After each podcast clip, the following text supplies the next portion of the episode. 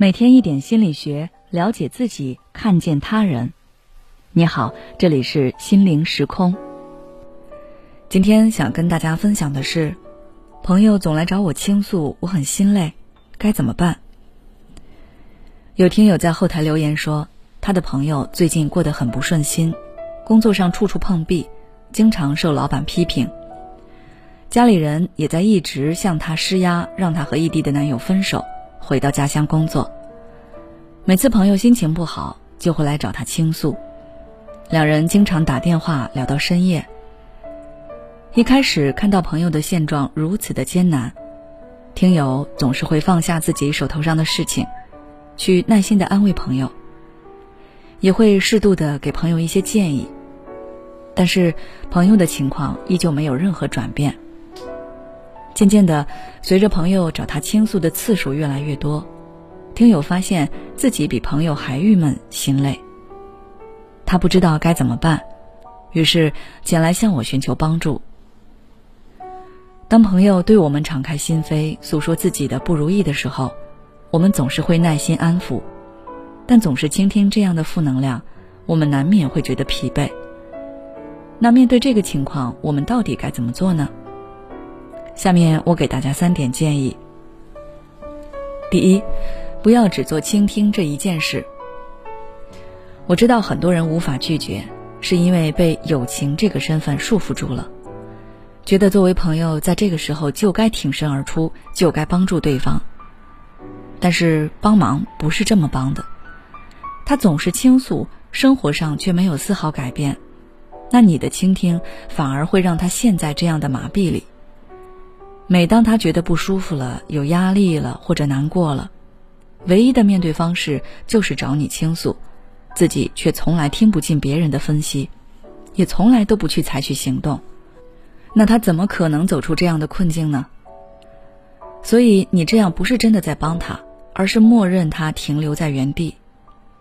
当然，在他一开始找你倾诉的时候，你可以温柔的安抚他的情绪，但等他把想说的都说完了。该发泄的都发泄了，你作为他的朋友，应该告诉他，他下面该去做些什么。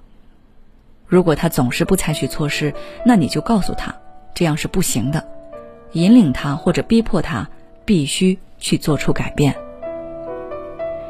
第二，糊弄学。有些人在向我们抱怨的时候，其实并不是想向我们寻求一个解决办法，而是只是向我们来倾诉、发泄内心的不快。这个时候，我们就可以选择用点糊弄学。无论对方发的是什么，你只要记住用感叹词加评价事情加感受的组合，就可以轻松回复。比如说，对方吐槽领导，我今天被领导骂了，你就可以回复：“哎，这领导不行，太过分了，气死人了。”或者可以简单用：“嗯，你说的有道理。”我的天哪，这真让人无语。不会吧？真的吗？这谁顶得住啊？我也受不了。厉害了，那你现在准备怎么办呢？用这些话来回应对方。第三，划分交际圈，不要对谁都这么耐心，要把温柔留给身边重要的人。当关系不是很亲密，或者是曾经亲近但现在不熟悉的朋友前来找我们倾诉时，这个时候我们可以选择拒绝。你可能会想，或许因为这次的倾诉，我们的关系会再度亲密起来。人家肯来找我倾诉，就是想进一步推进我们的关系。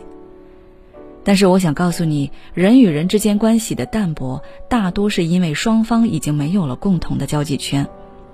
一次倾听，并不会让你们之间的关系有实质性的进展。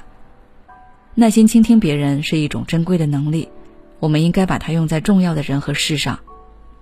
最后，我希望大家都能够铭记这句话：在我们给对方提供帮助之前，都要先照顾好自己。好了，今天的介绍就到这里。如果你想要了解更多内容，欢迎关注我们的微信公众号“心灵时空”，后台回复“安慰别人”就可以了。每当我们感叹生活真难的时候，现实却又告诉我们，生活还能更难。工作、事业、爱人、孩子、父母亲朋，这一切的一切，就像一张大网一样，把你层层束缚其中。你经历了疲惫、辛苦、无奈，还有悲痛。如果你只是一个人默默承受，那你迟早会崩溃。心灵时空组建了专业的心理救援队，每位咨询师都拥有超过二十年以上的咨询经验。只要你需要，我们就在。微信关注“心灵时空”，后台回复“咨询”就可以体验十五分钟心理清诊了。